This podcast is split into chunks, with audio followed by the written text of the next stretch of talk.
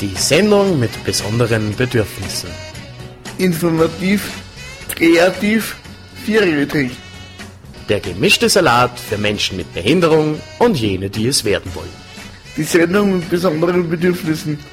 Eine Produktion der paradigmenwechselnden Informationsgesellschaft. Find out what it means to me.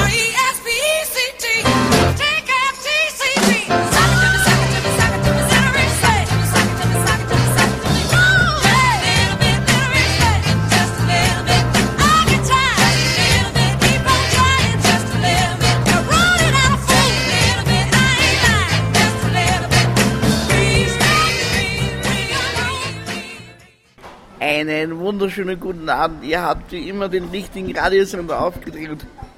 Äh, ihr seid gelandet bei der bei DSBW, die Sendung mit besonderen Bedürfnissen. Mit mir im Gasthaus sitzen heute Professor Archibald Sack.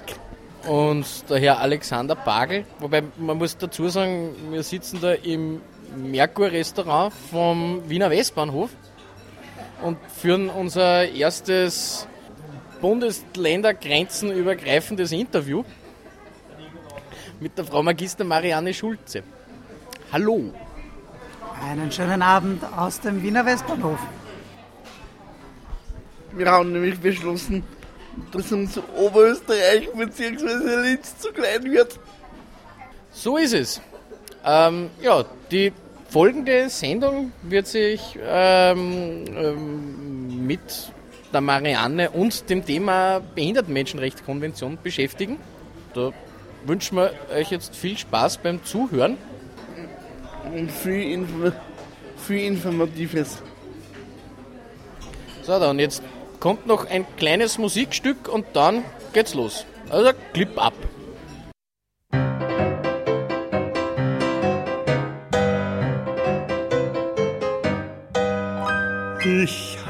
Habe ein Geheimnis, das sich sicher bei mir hüte, obwohl sich mancher Klassenfeind darum bemühte. Doch alles Dunkle will ans Licht, die Enge sucht die Weite, und selbst mein kleines rotes Herz pocht auf der falschen Seite. Den besten Freunden wollte ich mich niemals offenbaren, doch nun zerreißt es mir die Brust, drum sollt ihr es erfahren.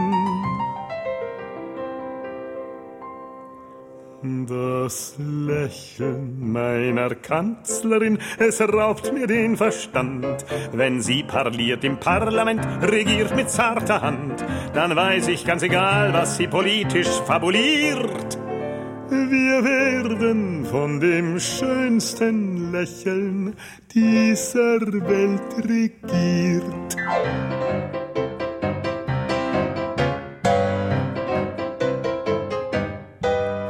Man wird mich nicht mehr schätzen in meinen linken Kreisen, wird Hunde auf mich hetzen, lässt Züge entgleisen. Doch bitte sagt, was soll ich tun? So weit ist es gekommen. Die Liebe hat wie ein Taifun mein Herz im Sturm genommen. Ach ja, ich seh's, ihr seid geschockt, ihr seht die Welt zu kritisch. Die Liebe macht mich toll und blind und restlos unpolitisch. Das Lächeln meiner Kanzlerin, es raubt mir den Verstand. Und wenn sie tagt im Bundestag und herrscht mit zarter Hand, dann weiß ich ganz egal, was sie politisch fabriziert. Wir werden von dem schönsten Lächeln dieser Welt regiert.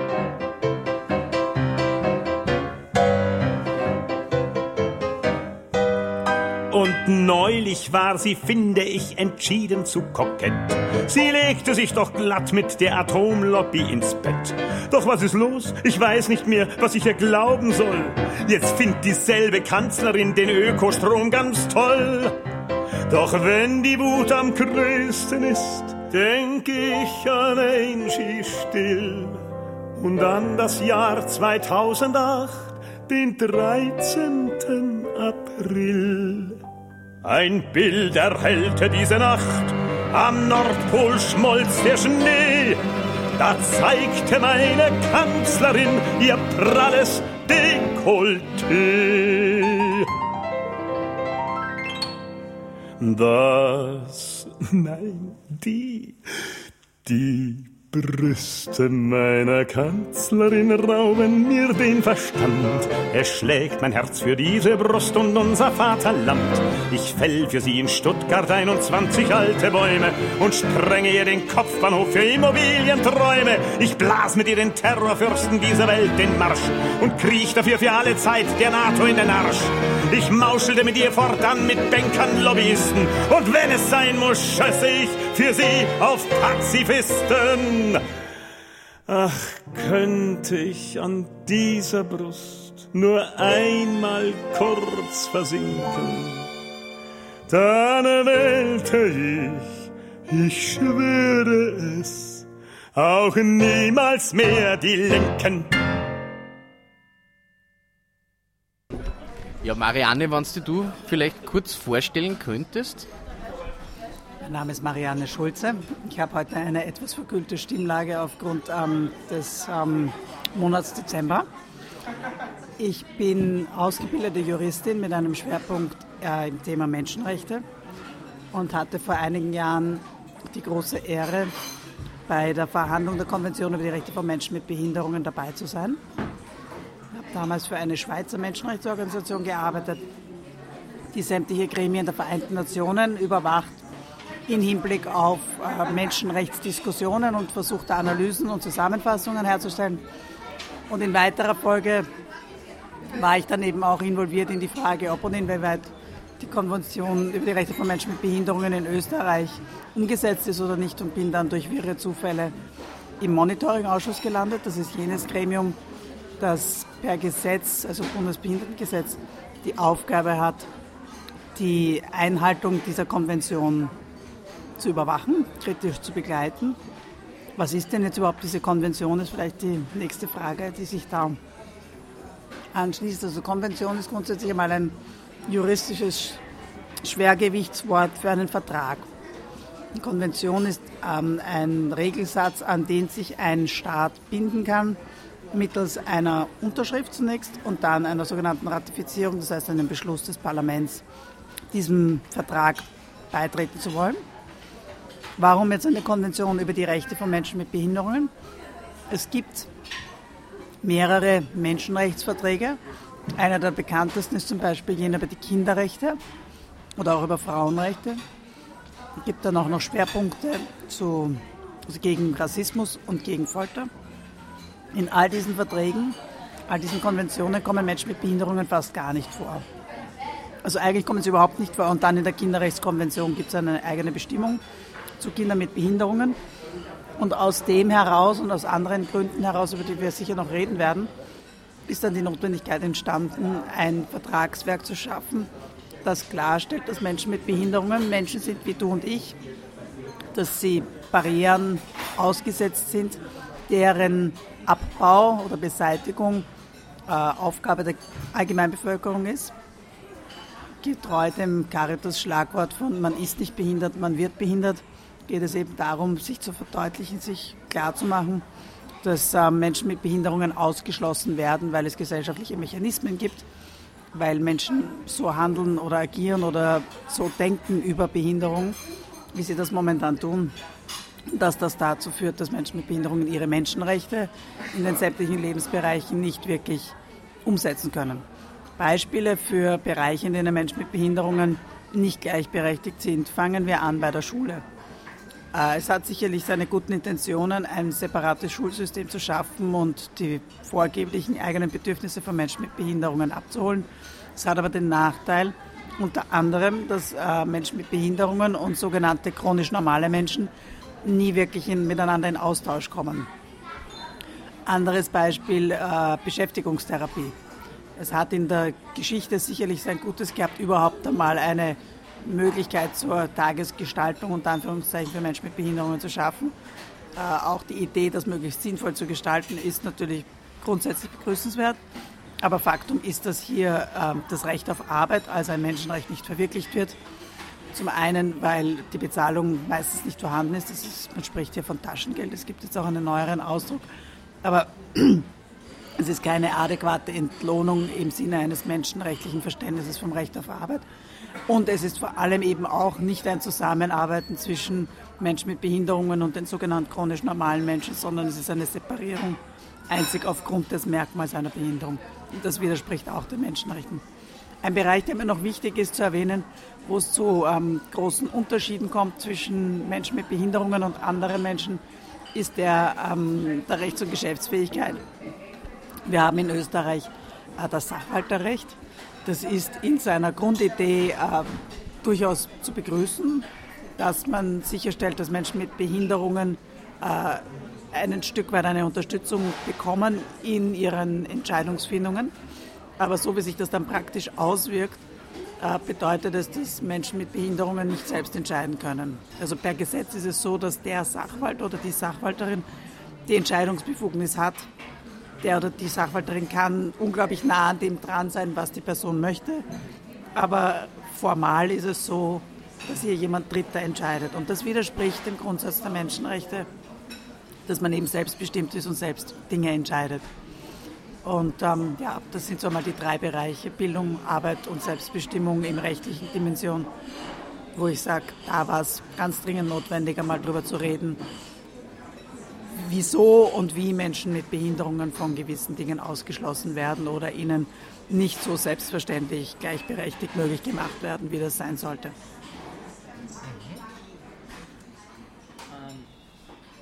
Marianne, wie kam es dazu, dass du wie mit dir den Workshop gemacht habe über die Europäische Behindertenrechtskonvention, hast gleich am Anfang gesagt, du bekommst, oder deine Zusammenarbeit mit der österreichischen Bundesregierung ist nicht gerade die beste, oder du bekommst von Österreich sehr wenig Aufträge.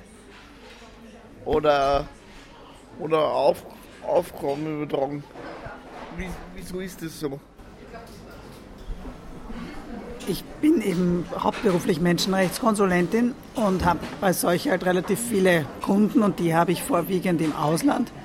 Der Grund, warum ich in Österreich wenig Aufträge bekomme, da gibt es viele. Äh, Ich denke mir, einer ist der, dass man in Österreich nicht so wirklich den Bedarf sieht, menschenrechtstechnisch was zu tun.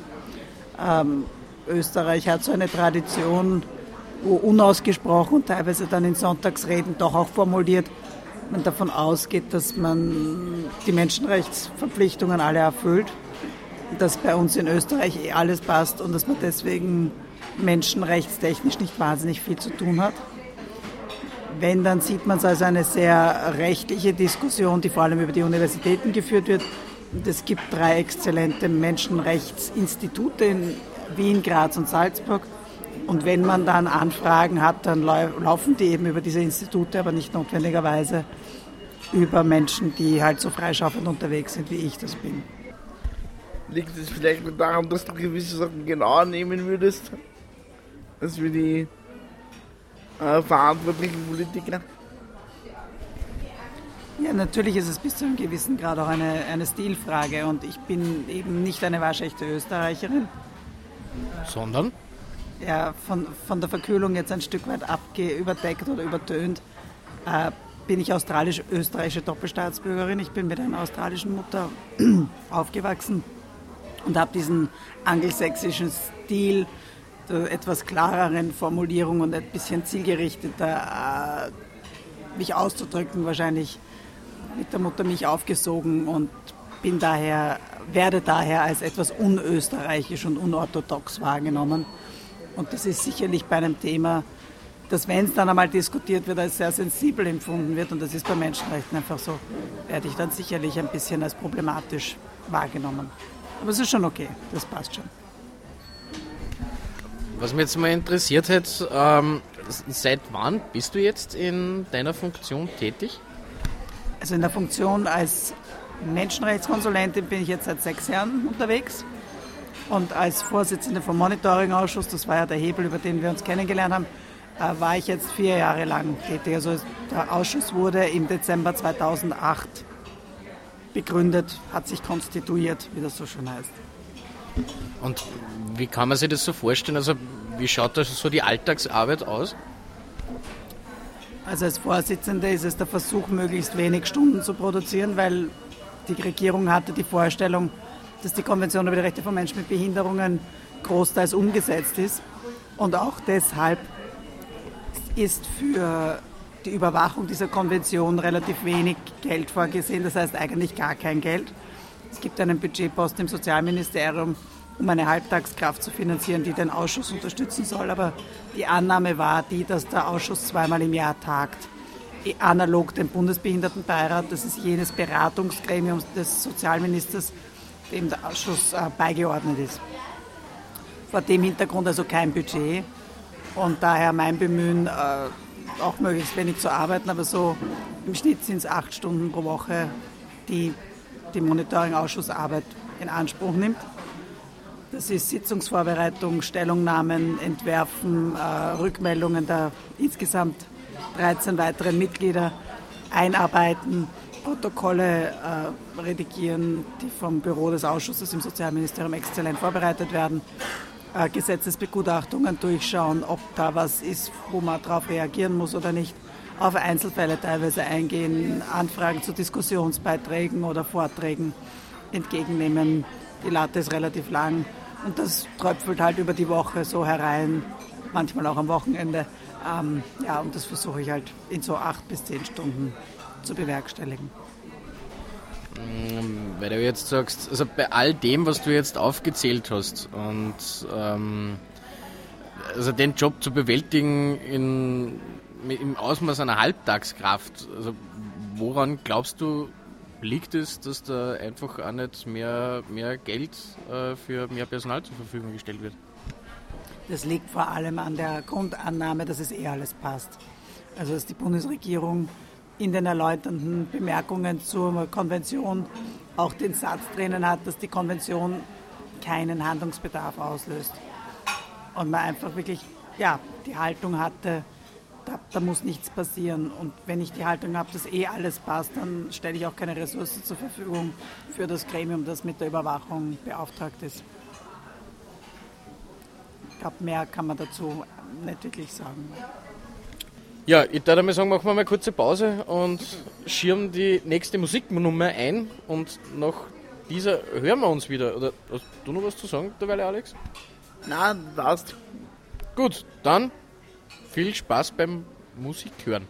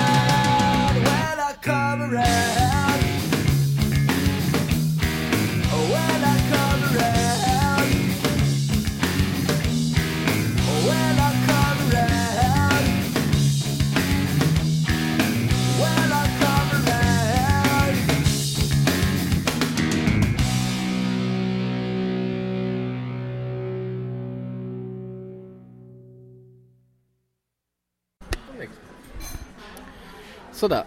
Hallo und herzlich willkommen. Wir melden uns jetzt wieder zurück aus dem ähm, Restaurant in, am Westbahnhof. Wir sind noch immer mit der Marianne Schulze äh, zugegen und ja, und jetzt hätten wir die nächste Frage und zwar, ähm, siehst du irgendwo äh, gesellschaftliche Veränderung, äh, seitdem die äh, UN-Menschenrechtskonvention für Menschen mit Behinderung ratifiziert worden ist? Also eine fundamentale Änderung, so wie sie die Konvention vorschreibt, sehe ich noch nicht. Aber das, was ich sehr klar sehe, ist wachsendes Bewusstsein dafür, was diese Konvention bedeuten könnte. Also was sie so wirklich bedeuten wird, hat sich, glaube ich, noch niemand so wirklich verdeutlicht, der in einer politischen Führungsposition in diesem Land ist. Aber erahnen, äh, sich kritischer damit auseinandersetzen, dass es mehr bedeutet, als einfach zu sagen, ja, ja, bei uns passt alles. Da ist relativ viel in diesen vier Jahren weitergegangen. Und ähm, ich denke mal, wenn da jetzt auch die richtigen Schritte gesetzt werden, gerade auch in der Frage Bewusstseinsbildung, das ist immer so ein Schlagwort, aber es herunterzubrechen und zu sagen, was müssen wir tun, dass sich das Bild, das von Menschen mit Behinderungen in Österreich existiert, ändert. Da könnte ich mir vorstellen, dass in nächster Zeit einiges weitergeht. Also von dieser Licht ins Dunkel Geschichte ein bisschen wegzukommen, von diesem Wohlfahrts-, Almosen-, Spenden-Dings hin zu einem zeitgemäßen Bild von Menschen mit Behinderungen, das inkludiert, dass eine hohe repräsentative Funktion wie zum Beispiel das Bundespräsidentschaftsamt von einem Menschen mit Behinderungen übernommen wird dass wir dahin kommen, dass wir uns das gemeinsam vorstellen können, dass das alle visualisieren können und dass dann auch langsam die zuständigen Stellen wissen, was das heißen muss für die Gestaltung, für die Planung von Programmen für Menschen mit Behinderung. Was heißt das für unser Bildungssystem, wenn wir inklusiv ausgebildet werden sollen? Äh, von den physischen Barrieren einmal abgesehen, vor allem im Hinblick auf die sogenannten sozialen Barrieren. Also wie kann man Vorurteilen vis-à-vis Menschen mit Behinderungen begegnen? Wie kann man Stereotype über Menschen mit Behinderungen abbauen? Wie kann man vermitteln, dass Menschen mit Behinderungen Menschen sind wie du und ich, die halt manchmal Assistenz und Unterstützung brauchen und sich gleichzeitig aber auch deutlich machen. Ich finde das beim Thema Sachwalterschaft sehr spannend, dieses alternative Modell der unterstützenden Entscheidungsfindung, dass man ja dann drauf kommt, dass alle Menschen Assistenz und Unterstützung brauchen. Und es hat halt nur in anderen gesellschaftlichen Schichten einen völlig anderen Drall. Eins meiner Lieblingsbeispiele zu dem Thema ist äh, Angelina Jolie, die Hollywood-Schauspielerin. Die hat äh, im Februar bei der Oscarverleihung ein Kleid angehabt, das sehr hoch geschnitten war. Und sie hat dann an, in einer Situation ihr Bein so unglücklich herausgestreckt, dass sie dann zum Gespött vieler wurde und auf vielen Bildmontagen sich dann eben ihr Bein gefunden hat. Sie soll sehr erbost darüber gewesen sein, dass ihr Fashionberater oder Beraterin hier das falsche Kleid ausgesucht hat. Oder ein Kleid ausgesucht hat, das sie typiert hat. Und ich finde es total spannend zu sehen, dass jemand einen Fashionberater hat. Ja, was sagt uns das über Selbstbestimmung und Fremdbestimmung und was sagt das uns über die Akzeptanz einer gewissen Fremdbestimmung in einem sehr extrem wohlhabenden Kontext? Äh, Und können wir das nicht auch als Beispiel dafür nehmen, dass wir halt eben in verschiedenen Ausprägungen Assistenz und Unterstützung im Alltag alle haben? Dass, wenn mir ein Pullover gefällt, ich die Person frage, woher sie den hat, dass wenn jemand braungebrannt aus dem Urlaub zurückkommt, die Information, wo diese Person auf Urlaub war, schon auch bei mir gefiltert wird, als ah, das wäre ein möglicher Urlaubsort. Äh, dass wenn ich ein neues Mobiltelefon bei jemandem sehe, möglicherweise nachfrage, was waren da die äh, Beweggründe, dieses Telefon zu kaufen. geschenkt, dass das jetzt alles rund um Einkaufsentscheidungen sich dreht, aber es ist trotzdem ein Teilaspekt von Entscheidungsfindung, der mit Assistenz und Unterstützung operiert und wo ich mir denke, dass wir uns viel zu wenig vergegenwärtigen, dass das eben zum Standard äh, in der gesellschaftspolitischen Mitte gehört, dass es deswegen auch nicht notwendig ist, für eine bestimmte Personengruppe hier separate Standards zu definieren oder zu kreieren. Ähm, weil du gerade vorhin gesagt hast, ähm, um, um, ähm, dass es ähm, ja auch darauf hingearbeitet werden soll, dass das akzeptiert wird, ähm, dass zum Beispiel Menschen mit Behinderung die Rolle des oder die Funktion des Bundespräsidenten einnehmen. Jetzt würde mich mal interessieren, ähm, weißt du zufällig, äh, inwieweit die ähm, Konvention im, in Deutschland umgesetzt worden ist? Deutschland ähm, hat circa ähnliche Herausforderungen wie Österreich. Also da hat man zwar nicht die Grundannahme gehabt, dass alles passt, aber ich glaube, da hat man der Tendenz nach auch unterschätzt, was das alles heißt. Und man hat ähnliche Herausforderungen mit dem Föderalismus, also mit der Aufteilung der Zuständigkeiten zwischen der Bundesebene und der Länderebene. Gerade auch im Bildungsbereich äh, ist Deutschland da ziemlich herausgefordert mit, äh, wer gestaltet das Bildungssystem, wie dass äh, hier Inklusion und Barrierefreiheit gegeben werden. Die Monitoringstelle ist dort ganz anders umgesetzt. Also da gibt es ein deutsches Institut für Menschenrechte, dem ist jetzt eine Monitoringstelle beigegeben. Die hat ein jährliches Budget von 440.000 Euro.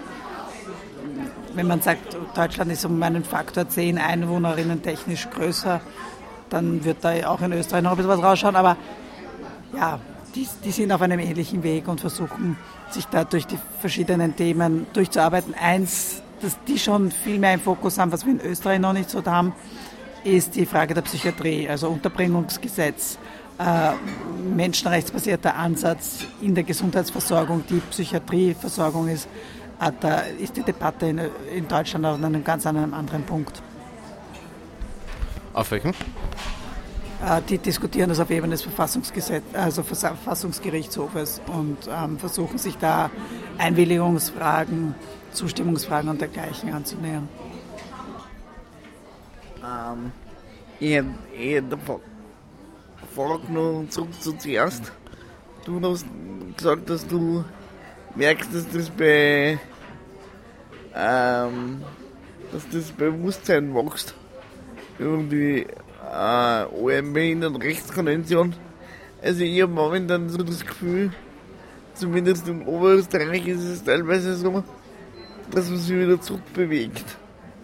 Also rein jetzt von der Diskussion her gibt es eine Parlaments äh, gibt es eine Landtagspartei oder Parlamentspartei, die anfängt äh, verschiedene Bevölkerungsgruppen äh, gegeneinander, äh, gegeneinander auszuspielen.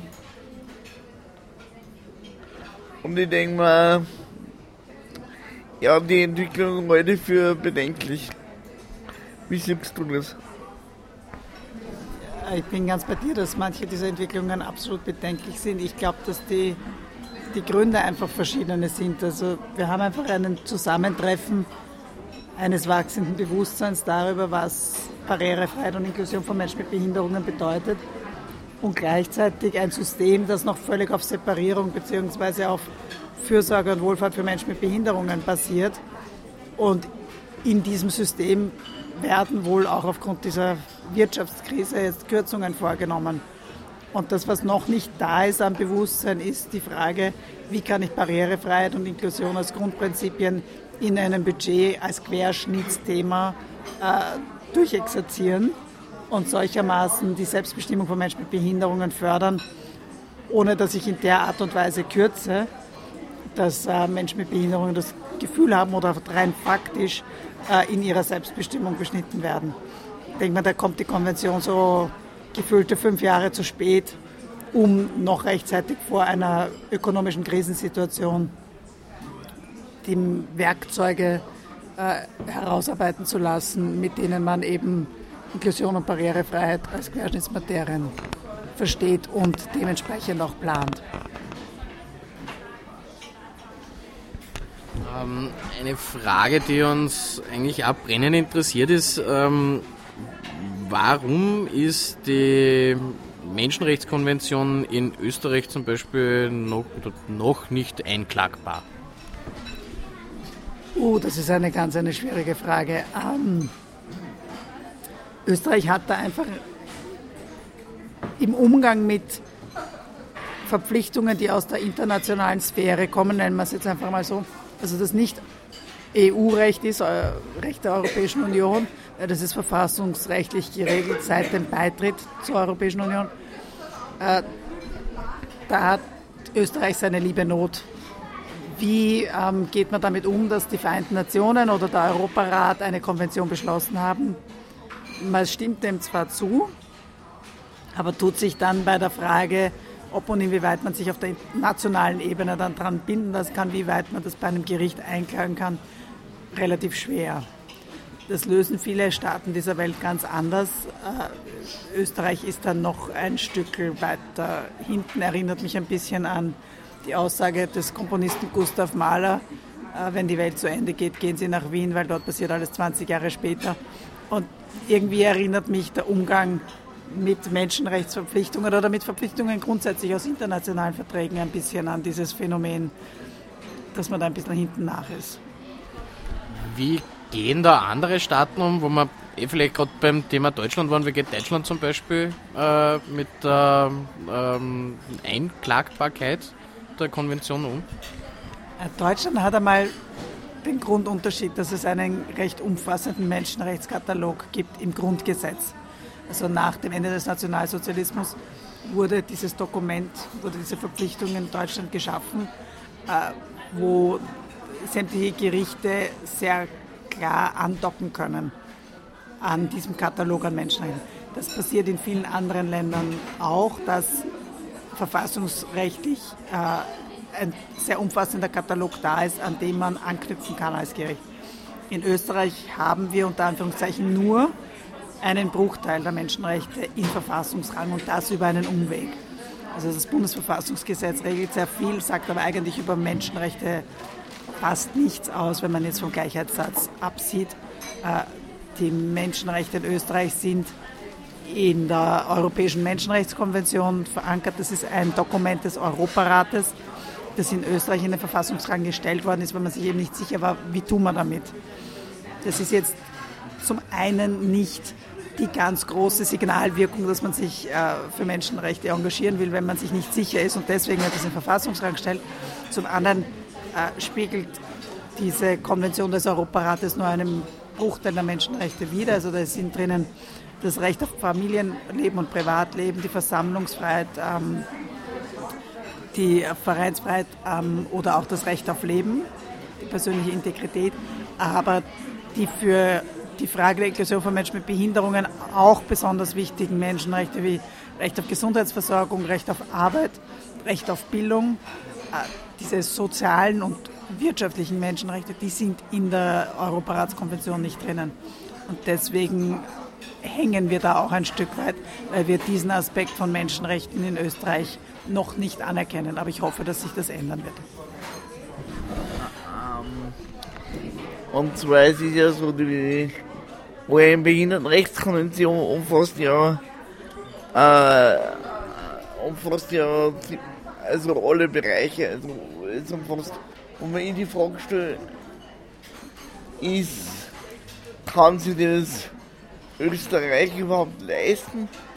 Ich meine, ich, oder was für Auswirkungen hätte es dann auf die Institutionen, wenn ich jetzt Wahlfreiheit verkünde, dann heißt das für aussuchen, ob ich jetzt in Linz wohne oder in Wels oder so. Sonst irgendwo. Tatsache ist, ich brauche Betreuung, das heißt, ich bin angewiesen auf Pflege. Das geht sich noch finanziell nicht aus, oder? Also Fakt ist, dass die Konvention die Barrierefreiheit und Inklusion in jedem Lebensbereich formuliert. Das einzige Menschenrecht, das wir kennen, das in der Konvention nicht verbrieft ist, ist jenes der Religionsfreiheit. Und das hat den Hintergrund, dass man sich nicht einigen konnte, wie man damit umgeht, dass Menschen mit Behinderungen, die in einer religiösen Institution unterstützt werden, davor geschützt werden, dass sie zwangsweise den Glauben dieser Institution annehmen müssen. Aber Fakt ist einmal, dass die Konvention ganz klar die Menschenrechtsdimension in jedem Lebensbereich herausformuliert in einer inklusiven und barrierefreien Art und Weise. Das hat sehr dramatische Auswirkungen auf die Frage, wie, Menschen, wie die Selbstbestimmung von Menschen mit Behinderungen möglich gemacht wird. Vor allem vor dem Hintergrund, dass ja relativ viele separate Institutionen geschaffen worden sind, die vor allem die Bedürfnisse von Menschen mit Behinderungen abholen. Die sich vielfach sehr darum bemühen, Selbstbestimmung möglich zu machen, aber die unglaublich an die Grenzen dessen kommen, was man hier möglich machen kann. Und deswegen ist es so wichtig, klarzustellen, dass diese Institutionen aufgemacht werden müssen, hin in Richtung Allgemeinbevölkerung. Also eine Sonderschule, die aufgemacht wird, um als Regelschule gestaltet zu werden, die für alle Kinder in der Umgebung äh, Platz hat. Gleichzeitig aber eben die Regelschulen, die momentan nicht besonders barrierefrei sind, so zu gestalten und vor allem die Lehrerinnen und Lehrerausbildung so zu machen, dass äh, Menschen mit Behinderungen völlig selbstverständlich in die Schule ihrer Wahl in der Umgebung auch gehen können. Und ähm, ja, das sind große Herausforderungen für die Institutionen da, um die Gebäude als solches, vor allem aber eben auch die Abläufe so zu gestalten, dass Menschen mit Behinderungen wesentlich selbstverständlicher in ihrer Selbstbestimmung unterstützt werden können. Der ganz große Brocken liegt aber bei der chronisch normalen Bevölkerung, die ihr Bild von Menschen mit Behinderungen ändern muss, damit man dieses chancengleiche Wahlrecht auch tatsächlich leben kann. Was uns nur interessiert hat, und zwar, wie sieht die Konvention das Thema äh, Liebe, Sex, Beziehung, Partnerschaft äh, oder auch Elternschaft äh, zwischen Menschen mit Behinderung? Wird das Thema in der Konvention behandelt? Ja, ja, sehr selbstverständlich und völlig klar. Menschen mit Behinderungen müssen das gleichberechtigte Recht haben, eine Familie zu gründen, äh, also eine Ehe einzugehen, Kinder zu adoptieren, Kinder zu haben, aber eben auch, dass äh, nicht nur Menschen mit Behinderungen, die einen Elternwunsch haben, unterstützt werden, sondern dass Kinder mit Behinderungen und deren Eltern auch unterstützt werden und dass da das Recht auf Familienleben möglich gemacht wird. Ganz klar ist, dass Sexualität Teil der Würde des Menschen ist und damit hier auch die Möglichkeiten der Unterstützung geschaffen werden müssen. Dass vor allem aber es um eine gesellschaftliche Akzeptanz geht. Was klar ist, dass Menschen mit Behinderungen Sexualität haben. Es wird Menschen mit Behinderungen momentan noch vielfach abgesprochen. Eine aus meiner Sicht ganz, ganz wichtige Konsequenz daraus ist, dass die Konvention ganz explizit sagt, in der Gesundheitsversorgung muss der Zugang zur Sexual- und Reproduktivmedizin gesichert werden. Also Aufklärung für Menschen mit Behinderungen, aber eben auch Zugang zur Gesundheitsversorgung, die hier sämtliche Bedürfnisse abholt. Wir haben, glaube ich, in Wien einen barrierefreien Gynäkologiestuhl. Ähm, wie gehen wir mit gehörlosen Menschen, die zu einem Arzt, einer Ärztin, gerade auch im Bereich Sexual- und Reproduktivmedizin gehen wollen? Und da ist eine ganze Palette an Dingen, die aufgehen. Und ich will jetzt Sexualität nicht als Gesundheitsproblem darstellen, sondern einfach nur sagen, es ist eine ganz wichtige Dimension drinnen, die in der Konvention auch noch einmal ganz bewusst herausgearbeitet ist. Neben dem großen Thema Recht auf Familien- und Privatleben bedeutet, Wahlmöglichkeiten zu haben und bedeutet auch, dort wo notwendig, Assistenz und Unterstützung zu bekommen. In O- Oberösterreich ist es immer so, dass, die, gro- dass der große Aufschrei losgegangen ist und jetzt, jetzt fängt man ja an, dass man die, äh, die UN-Behindertenrechtskonvention in die Institution vorstellt. Und jetzt denken sich die Leute, juhu, der Ackerl und die Frau Ackerl haben gesagt, wir dürfen. Nur, was passiert, wenn aus dem Geschlechtsverkehr Kinder entstehen? Die brauchen Unterstützung bei der, beim, bei der Betreuung von den, von den Kindern. Also ich finde, ich finde, äh, da geht man die, die alle Komponenten noch, dass man, dass man nicht nur sagt, ihr Kind und ihr nervt und das passt das, sondern was, was hat das Ganze für, oder was hat das Ganze für Konsequenzen? Ich glaube, da gibt es ein ganz dramatisches praktisches Problem. Äh, in Deutschland gibt es meines Wissens nach 50 Familienberatungsstellen für Menschen mit Behinderungen. Und in Österreich, glaube ich, wenn man versucht seriös zu zählen, gibt es irgendwo eine halbe, die man sich zusammenglauben kann. Und das ist Wo ist die? könnte es jetzt nicht verorten, aber man hat mir gesagt, es gibt sozusagen schon einige Institutionen, die da ein bisschen Kompetenzen haben. Das ist mir auch, ist uns, glaube ich, allen klar, dass es die schon gibt. Aber so ein Schwerpunktzentrum, äh, dass es zumindest in jedem Bundesland eins gibt, das haben wir definitiv noch nicht. Also ich könnte es nicht benennen. Ähm, Und da haben wir einen ganz dramatischen Nachholbedarf, der wieder ein Spiegel dessen ist, wie Menschen mit Behinderungen wahrgenommen werden. Also ich denke mal, das ist auch ein ganz dramatischer Hinweis darauf, dass äh, die Sexualität Menschen mit Behinderungen abgesprochen wurde und wird und dass Menschen mit Behinderungen vor allem als asexuell wahrgenommen und dargestellt werden. Und da drückt sich dann auch aus, dass es eben keine Unterstützungsmaßnahmen, wie du sie völlig richtig einforderst, Alex, äh, da sind. Und das wird sicherlich ein Thema werden müssen im Jahr 2013. Ich glaube, rein praktisch ist es so, dass jetzt die Wohlfahrt einschreiten würde, wenn jetzt eine, behinderte Frau mit einem, mit einem, also wenn jetzt beide Teile von der Beziehung behindert waren. Ich glaube, dann darf die Wohlfahrt einschreiten und das Kind abnehmen. Es ist momentan leider so, dass die Praxis wahnsinnig schwer von Defizitmodellen geprägt ist. Also dass man davon ausgeht, was oder annimmt, dass Menschen mit Behinderungen gewisse Dinge einfach nicht können, Dinge nicht zugetraut werden, äh, eben nur die vermeintlichen Defizite gesehen werden und man nicht drauf schaut, welche Form von Assistenz und Unterstützung würde denn ein Familienleben möglich machen. Äh, Da schwingt für mich auch sehr stark mit das Konzept der, sogenannten Würde des Risikos, äh, sich zu vergegenwärtigen, dass es zum Menschsein dazugehört, einmal einen Blödsinn zu machen oder einen Fehler zu begehen.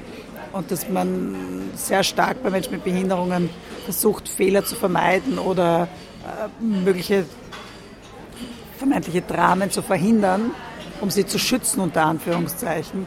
Und das gerade auch in dem Kontext, also das Leben von Sexualität, aber auch das Leben eines Familienlebens, eben weil das geht nicht und das kann nicht gehen und das, das wird schwierig und da wird es unweigerlich zu Problemen kommen, dass mit dem ganzen Paradigma verbunden äh, von vornherein Menschen mit Behinderungen hier die Möglichkeiten genommen werden. So, also ähm, wir machen jetzt noch mal eine kurze Pause und schieben äh, ein Wunschlied von der Marianne Schulze ein, das da lautet Das ist Herbert Grönemeyers äh, Musik nur, wenn sie laut ist. Darin heißt es unter anderem über eine junge Frau, die gehörlos ist. Sie weiß nicht, dass der Schnee lautlos auf die Erde fällt, merkt nichts vom Klopfen an der Wand. Sie mag Musik nur, wenn sie laut ist. Das ist alles, was sie hört. Sie mag Musik nur, wenn sie laut ist, wenn sie ihr in den Magen fährt.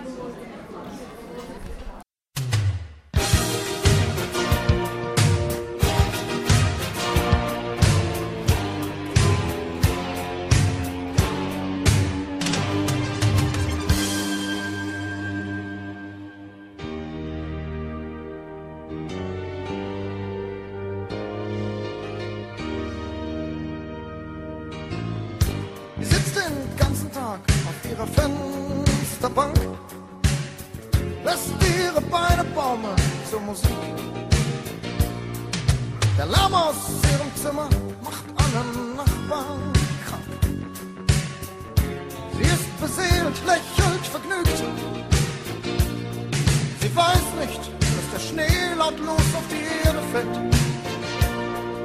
Merkt nichts vom Klopfen an der Wand. Sie mag Musik nur, wenn sie laut ist. Das ist alles, was sie hört. Sie mag Musik nur, wenn sie laut ist. Wenn sie in den Magen fährt. Sie mag Musik nur, wenn sie laut ist. Wenn der Boden unter den Füßen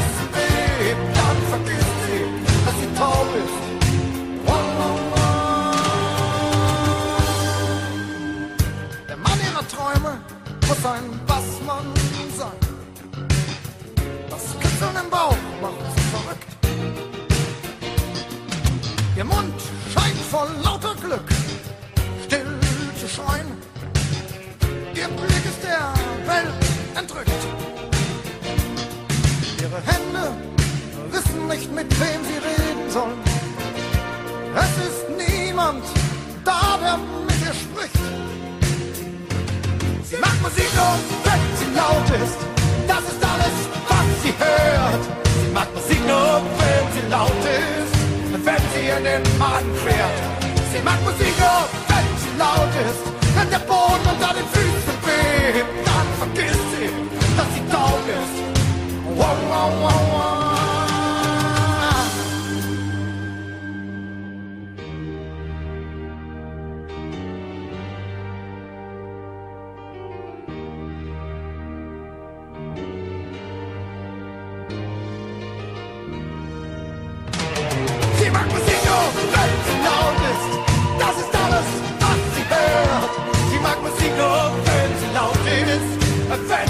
Den Magen fährt. Sie mag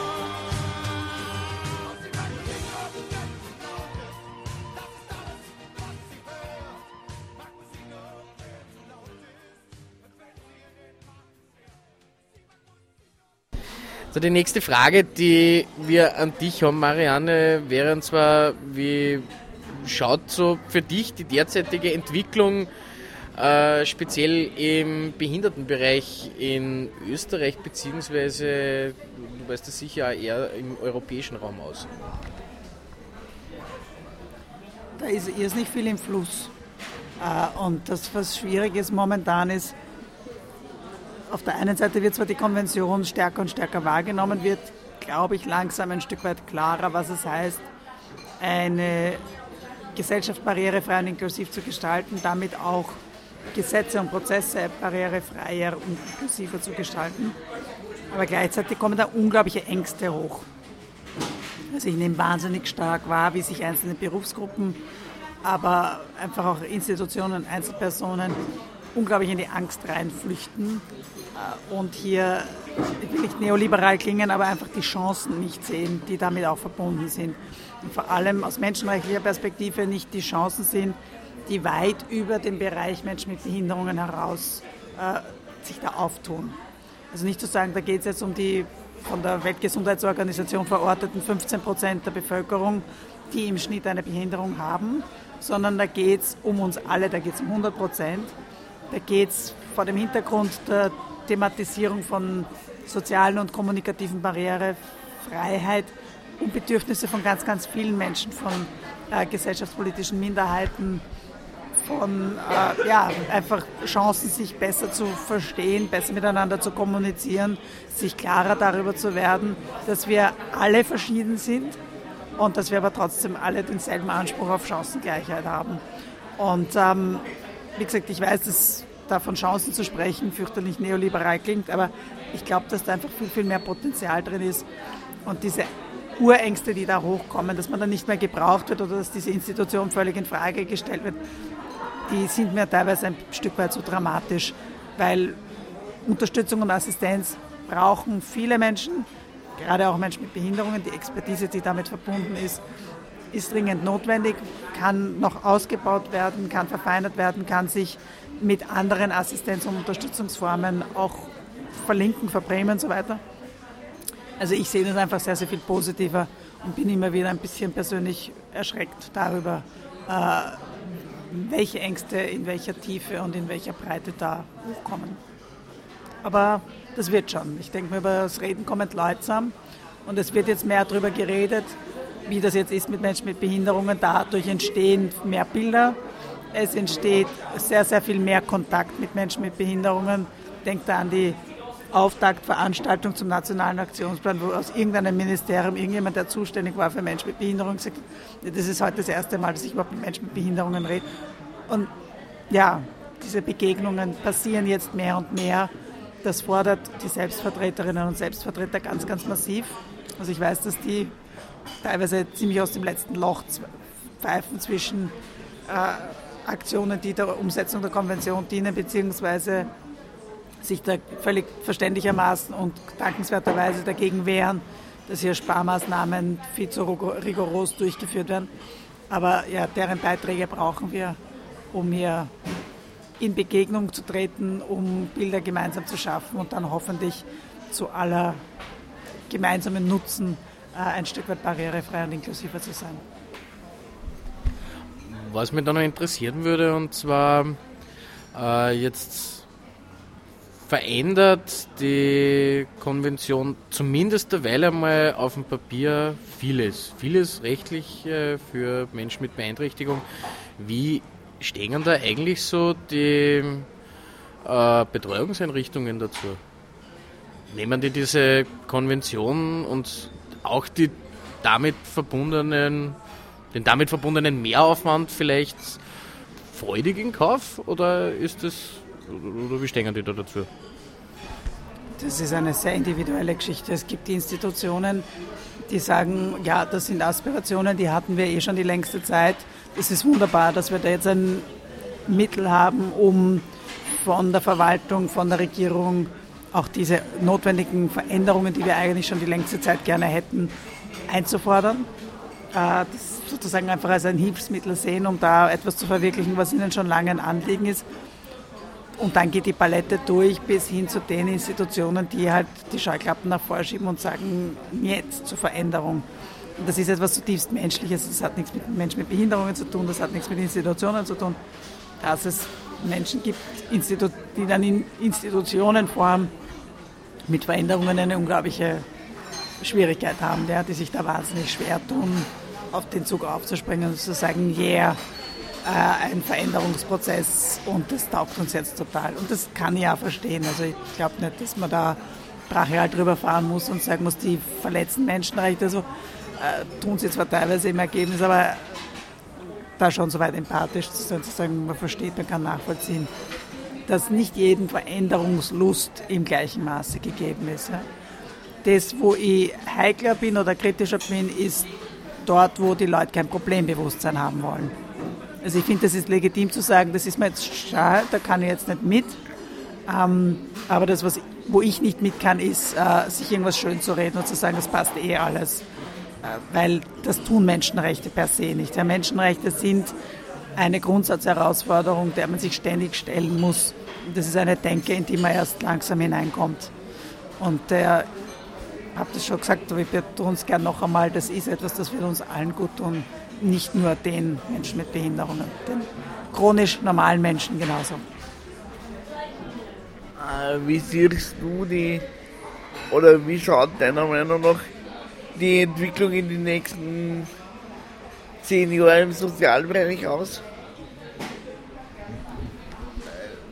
Bezüglich Wahlfreiheit, wie sie in der UN-Behindertenrechtskonvention festgeschrieben ist. Die Wahlfreiheit ist schon so eine ganz spezifisches, spezifische Ausprägung einer Grundidee, von der ich hoffe, dass wir sie umsetzen können. Und das ist die zu sagen, wir machen nicht mehr Sozialpolitik, die auf Fürsorge und Wohlfahrt abzielt, sondern wir machen Sozialpolitik, die eine Verwirklichung des Menschenrechtsansatzes ist und damit eine Verwirklichung von Rechtsansprüchen ist. Und das geht weit über den Bereich Menschen mit Behinderungen hinaus. Äh, Das ist ein ganz tiefgreifender Wandel, der den Bund und die Länder und die Verfassung und äh, die Gemeinden und so weiter alle unglaublich herausfordern würde. Aber das ist wieder etwas, wo ich sage, wenn das gelingt, dann ist das etwas, was allen zugutekommt, nicht der Menschen mit Behinderungen. Äh, Und ich denke mal, das wäre ein moderner, ein moderner Staat, der sich zu Demokratie und Rechtsstaatlichkeit bekennt, der muss das leisten können. Der muss den Menschenrechtsansatz in der Sozialpolitik bringen können. Marianne, herzlichen Dank fürs Interview. Ja, vielen herzlichen Dank für die Möglichkeit und vor allem für dieses tolle Service, mir in meiner Zeitnot zu assistieren und hier eine unterstützte Radiosendung am Wiener Westbahnhof möglich zu machen. Dankeschön. Marianne, äh, unsere Standardfrage an unsere Gäste beim Abschluss. Möchtest du vielleicht noch jemanden grüßen oder beleidigen? Beleidigen intentional nicht. Äh, aufgrund der Schärfe mancher Kommentare tue ich das angeblich so oder so, aber trotzdem, was mir sehr leid tut. Äh, wen möchte ich grüßen lassen? Ja, ich habe äh, Familie in Oberösterreich, die könnte ich einmal grüßen lassen. Aber ich möchte einfach alle jene grüßen, die hier zugehört haben. Es hat mich sehr gefreut, hier zu Gast zu sein. Und ich möchte Sie nachdrücklich auffordern, Ihre Meinungsfreiheit zu nutzen und über Menschenrechte zu reden, über Ihre eigenen Menschenrechte, aber auch eben über die Notwendigkeit, Menschenrechte barrierefrei und inklusiv umzusetzen. Und in diesem Sinne seien Sie mir herzlich gegrüßt und haben Sie viel Spaß beim Umsetzen der Meinungsfreiheit. Gut, dann würde ich mal sagen, wir hören uns am 18. April wieder. Und bis dahin gehabt euch wohl und lasst euch nicht beißen. Passt. Baba.